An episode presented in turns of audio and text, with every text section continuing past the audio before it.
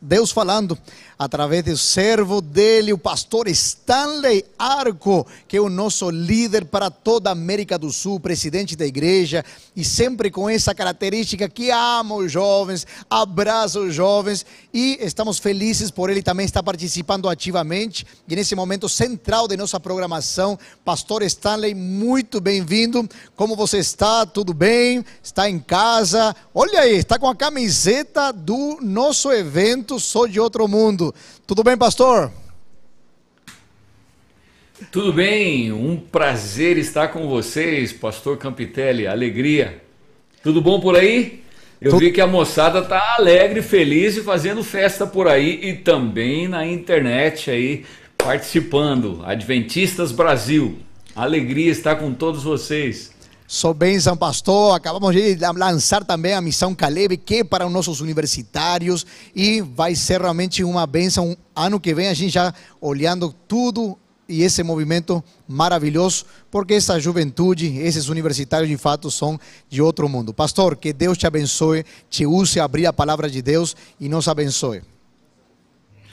Obrigadão, pastor Campitelli. Obrigado, obrigado por você liderar essa moçada aí e de maneira especial a esses departamentais que estão compreendendo todas as nossas uniões no Brasil.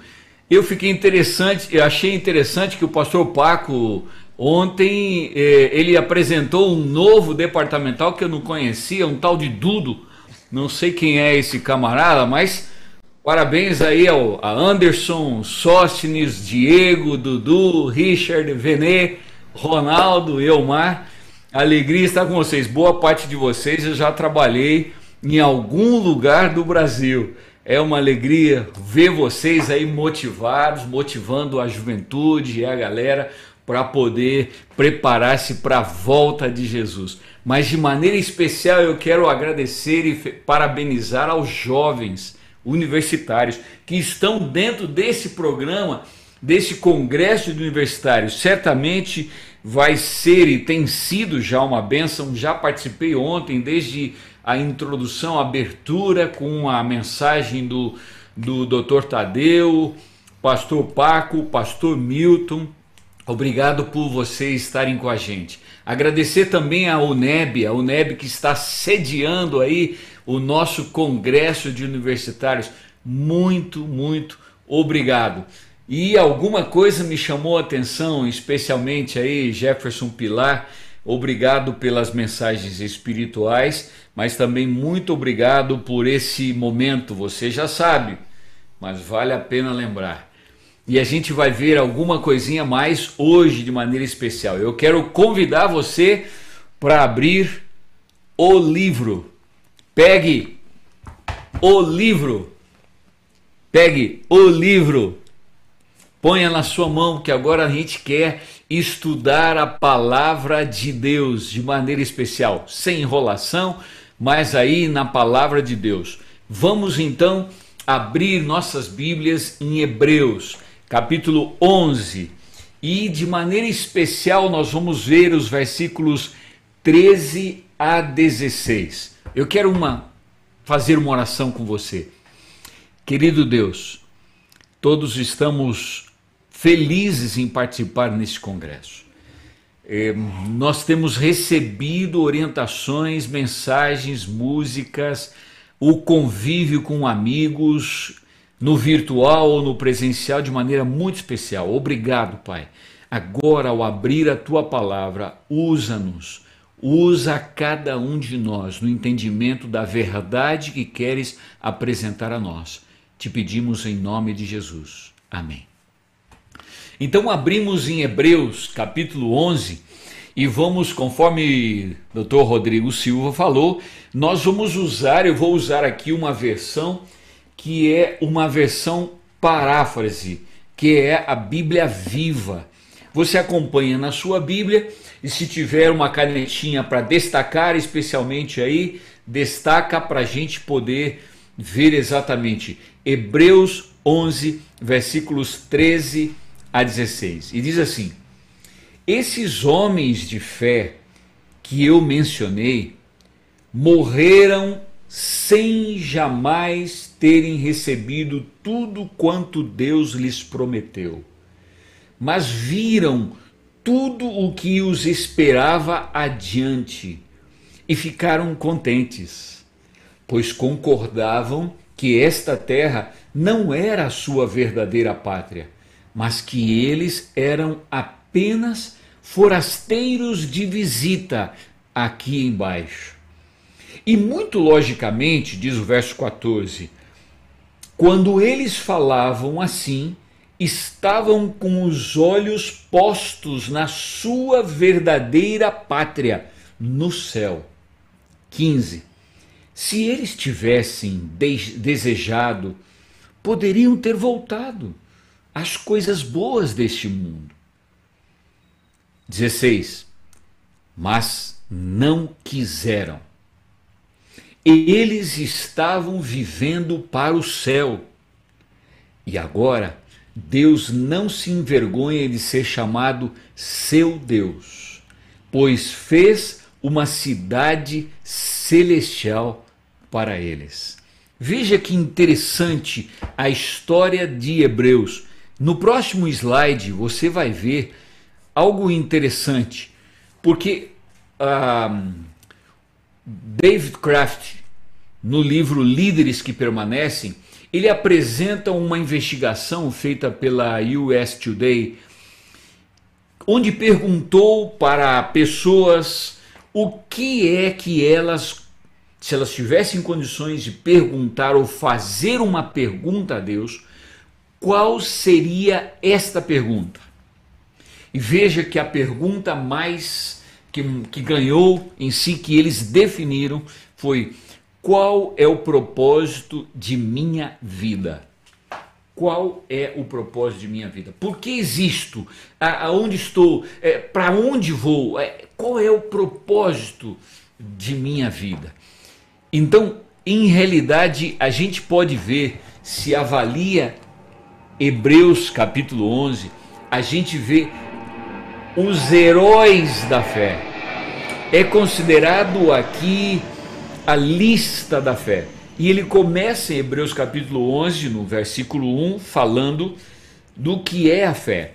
E no próximo slide você começa a ver então várias vários elementos, várias pessoas. E você vê aí a Raabe, você vê a Samuel, você vê Abel, Enoque, Noé, Isaac, Sansão, Abraão, Sara, Moisés, José, Jefté, Jacó, Baraque, Davi, Gideão, e ele ainda diz: e há muitos outros ainda, homens e mulheres de fé, que significaram muito e que servem para nós, para você e para mim, de exemplos. A gente pode ver dentro desses nomes, por exemplo, alguns que quero destacar.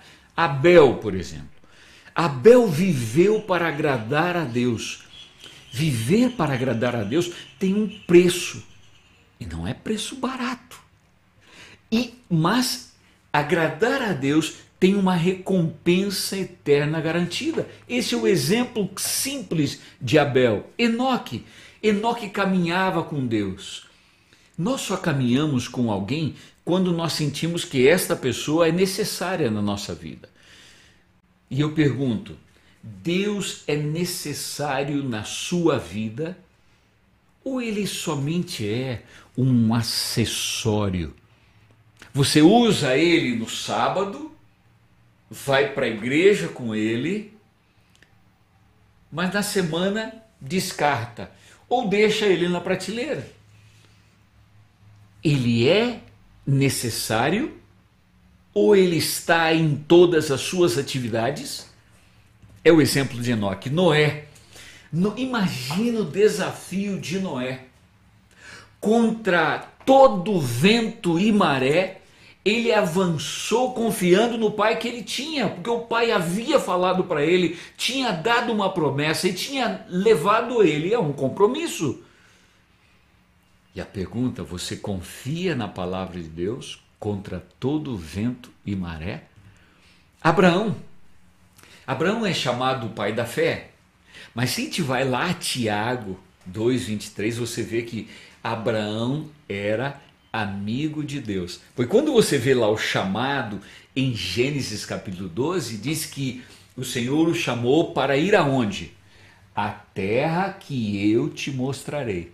A terra que eu te mostrarei não tinha mapa, não tinha no GPS. Era uma terra, era um caminho, ele tinha que ir pelo caminho onde Abraão e o pai, Deus, iam caminhar juntos. Assim que eles se for, sentiu essa oportunidade de viver uma amizade com Deus e curtiu cada momento da viagem com Deus. Você é amigo de Deus? Veja outro exemplo, José. José adolescente, José jovem, José forasteiro, José estrangeiro, José preso, José escravo, desconhecido em qualquer situação, José governador, o segundo maior do Egito, em qualquer situação, José se manteve fiel a Deus. Em cada momento. E interessante que tudo que ele tocava se transformava em bênção. Você tem sido fiel a Deus de acordo com José? Moisés. Moisés diz Moody, Dwight Moody, disse que gastou 40 anos pensando que era alguém. 40 anos aprendendo que ele não era ninguém e 40 anos descobrindo o que Deus pode fazer com aquele que sabe que não é nada. Que interessante essa história de Moisés e o exemplo maravilhoso de Moisés. Rabi. Rabi é o último dos exemplos que eu quero citar a vocês, embora tenhamos muitos exemplos aí citados no próprio Hebreus capítulo 11. Mas na história bíblica a gente vê mais ainda. Rabi embora prostituta, se converteu e refugiada no sangue de Jesus, ela passou a fazer parte nada mais, nada menos da genealogia de Jesus. Que coisa incrível na vida de Rabi.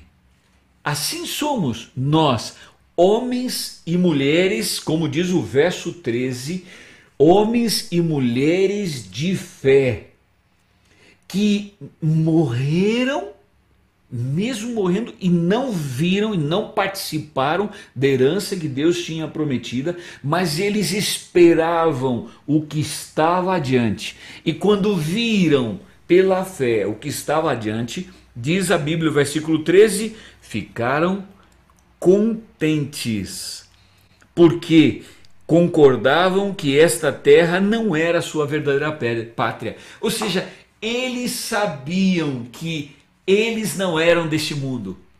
Eles diziam, poderiam dizer através de suas próprias vidas: Eu não sou deste mundo.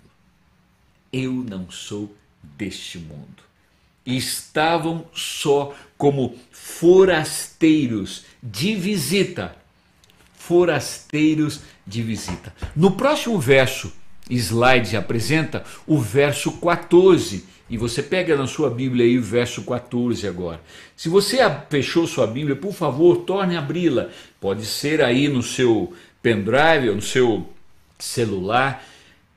Hebreus 11, 14 e diz: E muito logicamente, quando eles falavam assim, estavam com os olhos postos na sua verdadeira pátria no céu.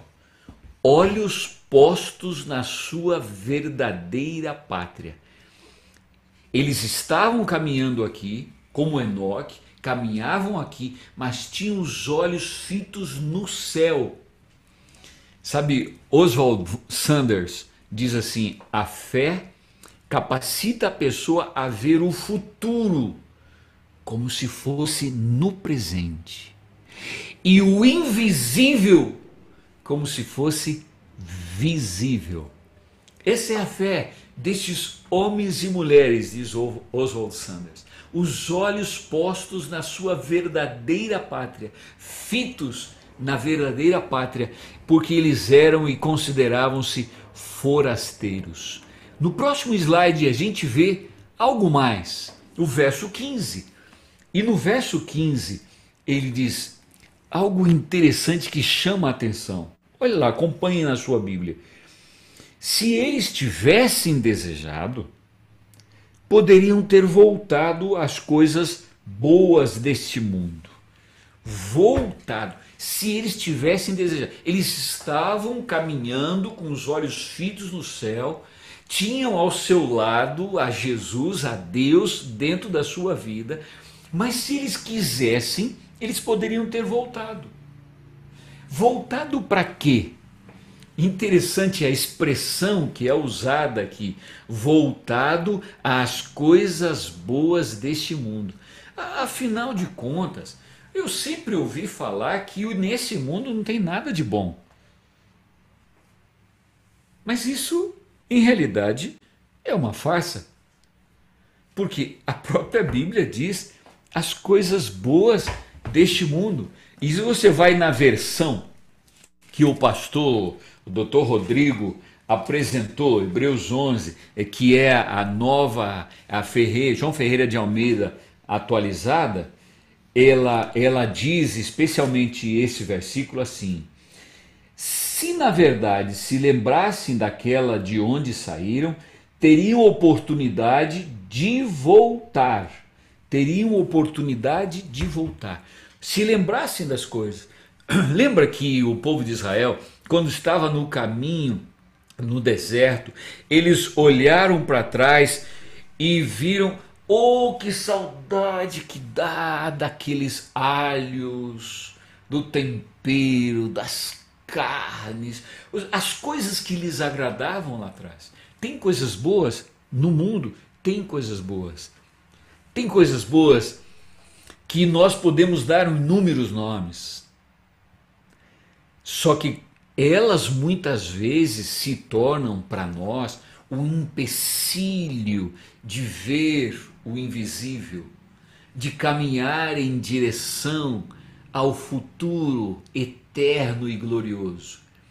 Pode ser o esporte, pode ser a namorada, pode ser o sexo livre, pode ser a definição de fazer hoje o que eu quero, de acordo com o meu coração, é as decisões que eu gosto, é tomar as minhas decisões, escolher uma filosofia de vida do jeito que eu acho que é o melhor, o mais apropriado. Mas saiba de uma coisa: quando você termina de cometer um erro na coisa boa deste mundo, você pensa que foi feliz e vai ser feliz, você começa a sentir em realidade que a felicidade não esteve aí. Foi como um, uma bolha de sabão que desapareceu. As coisas boas desse mundo, elas existem no momento e desaparecem. Elas trazem alegria momentânea, mas elas acabam. As coisas boas desse mundo não têm durabilidade, não me dão segurança, não me dão alegria. Por isso, os homens de fé, homens e mulheres de fé, homens que são de outro mundo, mulheres que são de outro mundo, jovens que são de outro mundo, eles não ficam com os olhos fitos nas coisas passadas. Eles não ficam pensando nas coisas boas que perderam mas eles estão com os olhos fitos no invisível.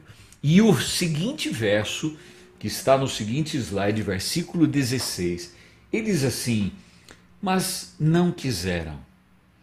Eles estavam vivendo para o céu. Deixa eu parar um pouquinho aqui, depois a gente termina o verso 16. Estavam vivendo para o céu. É isso. A vida hoje é uma vida que você pode ser feliz aqui, feliz, não momentaneamente alegre, mas feliz. E pode ser feliz pensando no futuro, custando como custou para Abel, como custou para José, como custou para Moisés e pode custar para cada um de vocês. Vocês certamente teriam histórias para contar como tem sido difícil manter-se fiel diante dos amigos, como tem sido difícil manter-se no caminho do Senhor. Eu vivo neste mundo, mas eu não sou deste mundo. Me lembro da história de uma jovem que estava na universidade e enquanto a professora não vinha, o grupo começou a conversar ali. Eram só moças e começou a conversar como foi a sua primeira experiência sexual. Cada uma contava e outras riam, até que chegou na roda, no círculo, a vez daquela jovem adventista. E então, e você, fulana? Ele disse: Eu sou virgem. Todos se riram, como isso? Eu sou virgem. Mas como pode? Não é possível. Você teve um trauma muito grande na sua primeira relação ao ponto de não poder contar a nós. Ele disse: Não, eu sou virgem. E, e, as piadas e as brincadeiras em volta, um momento ela disse assim: Acontece que eu ainda tenho condições de definir como, onde e com quem ter a minha primeira experiência sexual. E eu acredito que dentro do casamento, com alguém que eu realmente amo, com alguém que eu tenha certeza que me ame, este sim é aquele com a qual eu quero ter minha primeira experiência sexual. Bom, professora chegou, o papo terminou. No final da aula, ela saindo, uma amiga vem até próximo dela e diz assim: Ei, deixa eu dizer uma coisa. Eu tenho aqui um cartãozinho para você, para você, de uma psicóloga muito boa que vai te ajudar a você superar esse trauma. É isso mesmo? Não, eu sou de outro mundo. Ou seja, eu sou feliz, não só hoje, mas tenho felicidade na eternidade. Verso 16, você vê o final. E agora Deus não se envergonha de ser chamado seu Deus, pois fez uma cidade celestial para eles. Veja que interessante, Deus não se envergonha, não se turbe o vosso coração. Estou preparando para vocês um lugar, para que onde eu estou estejais vós também. Esse é o plano de Deus maravilhoso para a juventude, para você que é do outro mundo, para vocês que são universitários. E eu quero apresentar para vocês algo especial agora, bem quentinho. Na semana que terminou agora, ou que está terminando hoje, nós trabalhamos com a Associação Geral em algo especial para o mundo, para o, para o mundo e apresenta algumas dificuldades. Mas antes disso, eu quero convidá-los a abrir Hebreus 11, verso 27. Porque aqui eu mostro para vocês, a Bíblia vem trazendo o segredo do sucesso. Eu sou de outro mundo, como eu consigo sucesso nisso? Hebreus 11, 27, e diz assim: Parecia que ele podia ver Deus bem ali ao seu lado. Este é o segredo no caminho, no ir e vir, em cada decisão, em cada atividade que você tem. Olha a certeza ele sentia Deus ao seu lado. É esse o segredo. Eu vou na universidade, eu levo Deus ao meu lado. Eu vou dormir, eu levo Deus ao meu lado. Eu vou namorar, eu levo Deus ao meu lado. Eu vou ao esporte, eu levo Deus ao meu lado. Eu tenho sentido Deus do meu lado, junto comigo, nas minhas atividades, em cada coisa que eu fizer. Esse é o segredo, esse é o segredo dos homens e mulheres de fé, esse é o segredo de moças de fé, de rapazes de fé, da galera de fé. Gente que eu não vivo neste mundo, mas eu sou de outro mundo. Ou seja, eu vivo neste mundo, mas eu sou de outro mundo. Então veja bem, no próximo que slide quero apresentar agora, daqui para frente, de maneira rápida, a Igreja Mundial apresenta para nós dez desafios mundiais atuais. E eu quero colocar para vocês esses desafios para pedir a vocês que são jovens que vivam de acordo com esses desafios, vivam na verdade. Primeiro deles, o primeiro desafio atual é a autoridade da Bíblia. E hoje você percebeu hoje, você viu ontem, que como nós estamos trabalhando no que diz respeito à Bíblia, a Bíblia tem que ser o centro de nossa vida. Deve ser o centro da vida do jovem. Então, veja lá o que a própria Bíblia diz. O que é inspirado por Deus? Toda a escritura é inspirada por Deus. Não é uma parte, aquela que eu gosto ou aquele. Não. Toda a escritura é inspirada por Deus. Para quê? Para que o homem de Deus seja perfeito e perfeitamente habilitado para toda boa obra, porque ela serve de ensino, de repreensão, de correção, de educação. Toda a Bíblia é inspirada. Então, a próxima diz claramente: o que queremos com vocês, jovens, universitários? Vocês são a liderança de nossa igreja. Enfatizar claramente a autoridade da Bíblia. A Bíblia é soberana sobre todas as coisas. A segunda coisa é a identidade adventista. E vamos à passagem bíblica, Efésios 4:1.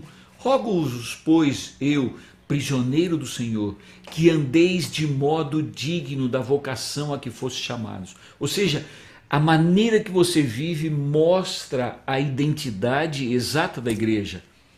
1 Coríntios 10, 31 diz: Portanto, quer comais, quer bebais, ou façais outra qualquer coisa, que devemos fazer? Tudo para a glória de Deus. E 1 Coríntios 6, 19 e 20: o que são vocês? O que nós somos? Não sabeis vós que o vosso corpo é santuário do Espírito Santo? Então, com o santuário do Espírito Santo, diz no final: glorificai a Deus no vosso corpo.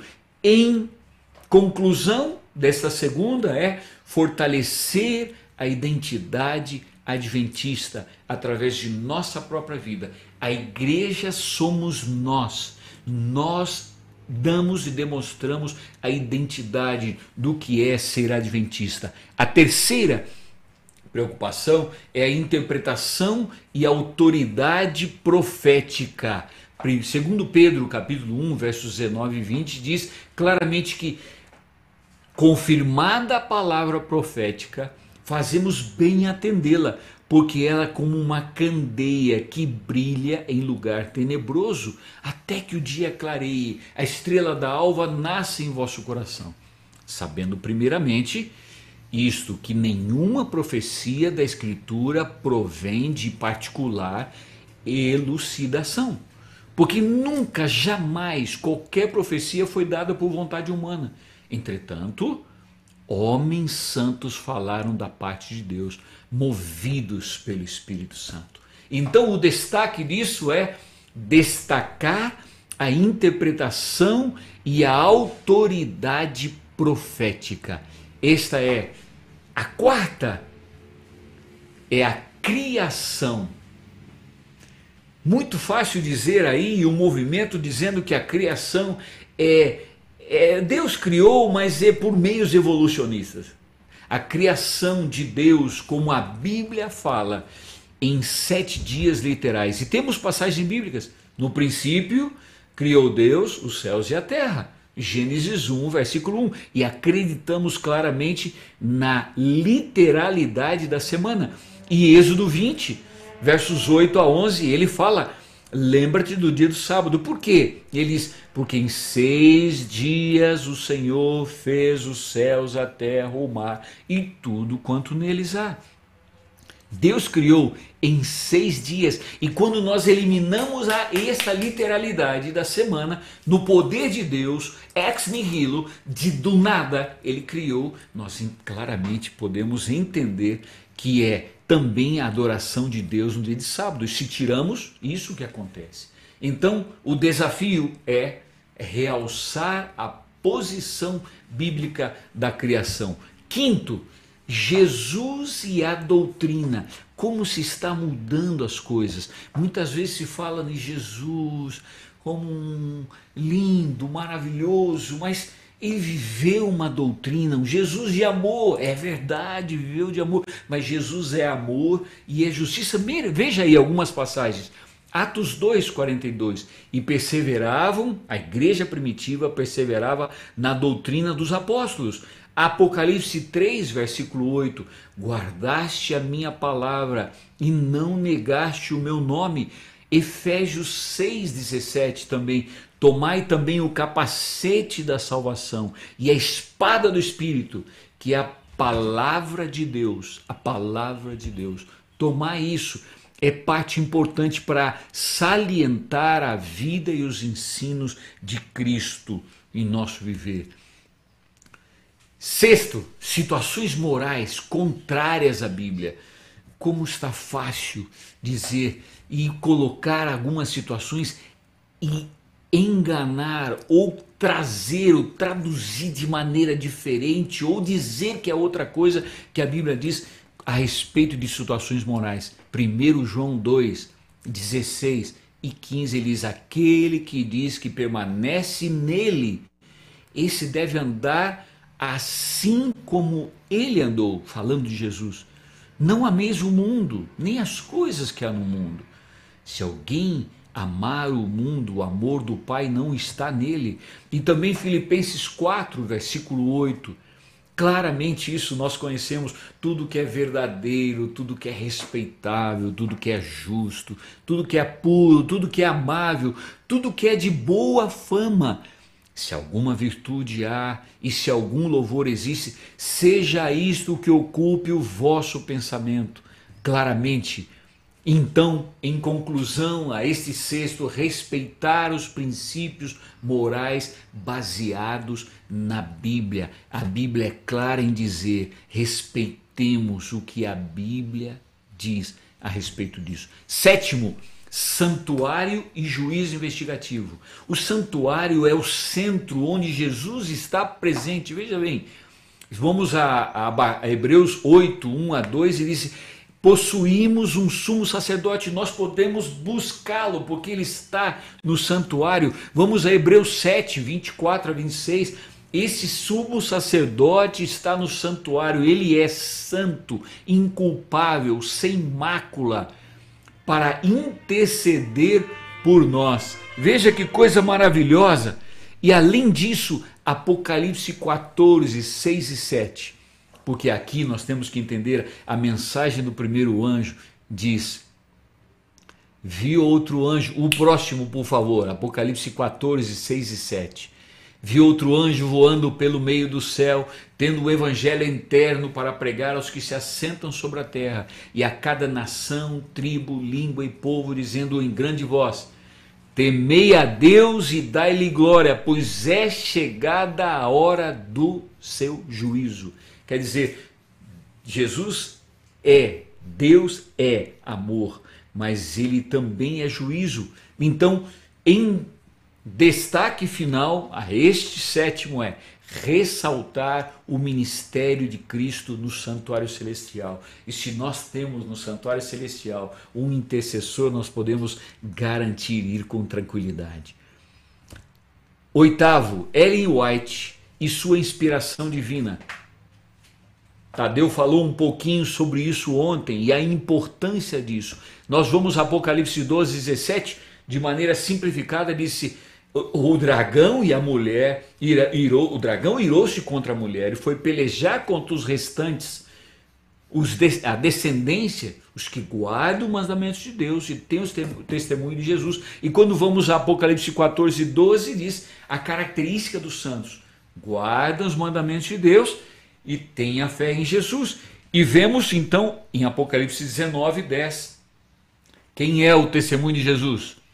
É o espírito de profecia. E nós cremos claramente que Deus usou por todas as provas bíblicas que ela foi usada pelo Espírito Santo e revelou a nós a mensagem. Então, em resumo, confirmar nossa aceitação da inspiração divina do Espírito de profecia, porque Deus se revela através da sua palavra.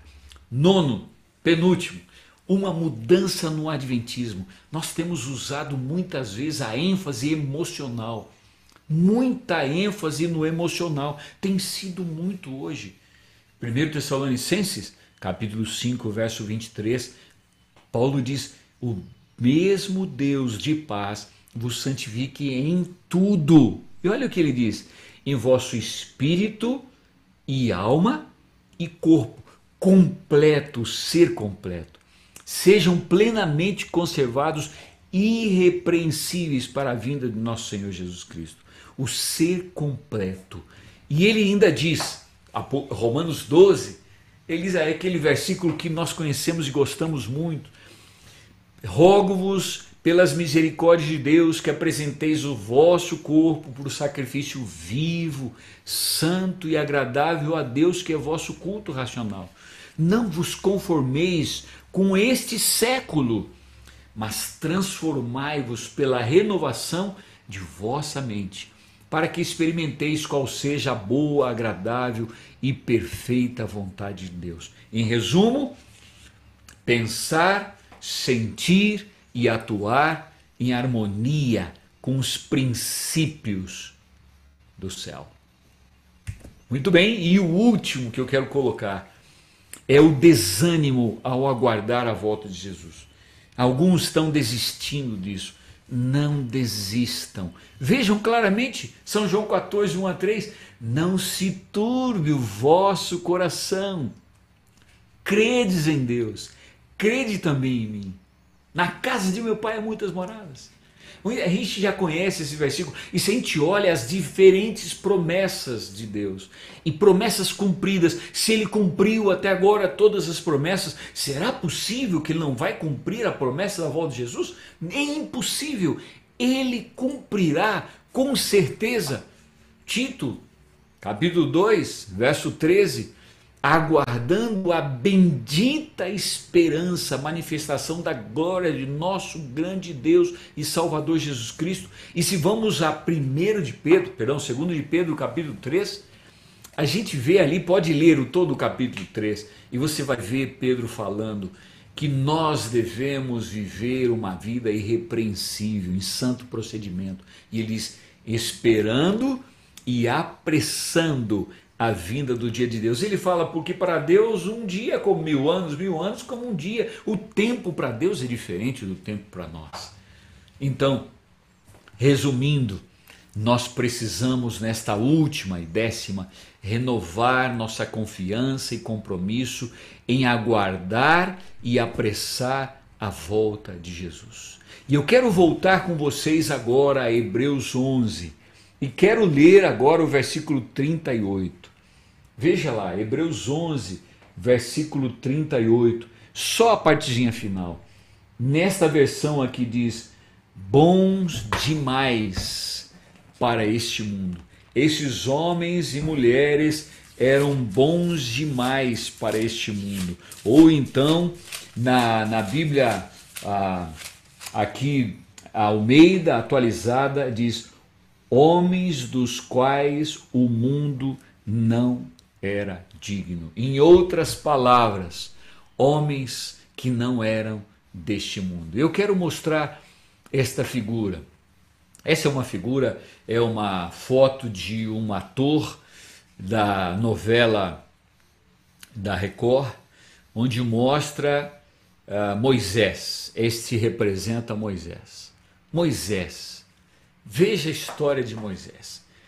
Ele, 40 anos, depois de ser educado por sua mãe, foi viver então no palácio. Os maiores, as melhores universidades do mundo estavam em condições dos seus estudos. Ele estava se preparando não simplesmente para ser o faraó ou o rei do Egito, da nação mais forte, mas estava se preparando em realidade porque ele seria uma deidade, ou seria um deus. Quando morreria, seria um Deus. Este era bom demais para ser verdade e Moisés estava preparando-se para isso. 40 anos viveu ali, mas ele foi chamado e sentiu o chamado de Deus. 40 anos, cometeu um erro, teve que fugir e agora 40 anos esteve no deserto. Agora eu pergunto, 40 anos, 40 anos no deserto, sendo aprendendo um pouco com a simplicidade do cuidado das ovelhas.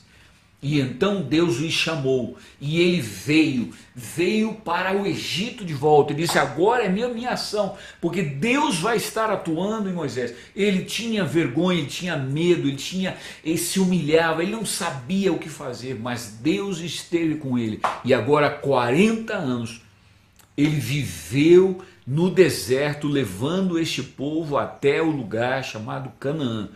E ele, por causa deste povo, não chegou e não entrou a Canaã. Eu fui nesse Monte Nebo e vi o Monte Nebo, fiquei emocionado quando olhei o Monte Nebo e via todas as coisas que Deus havia prometido e imaginei Moisés olhando tudo aquilo, tudo aquilo.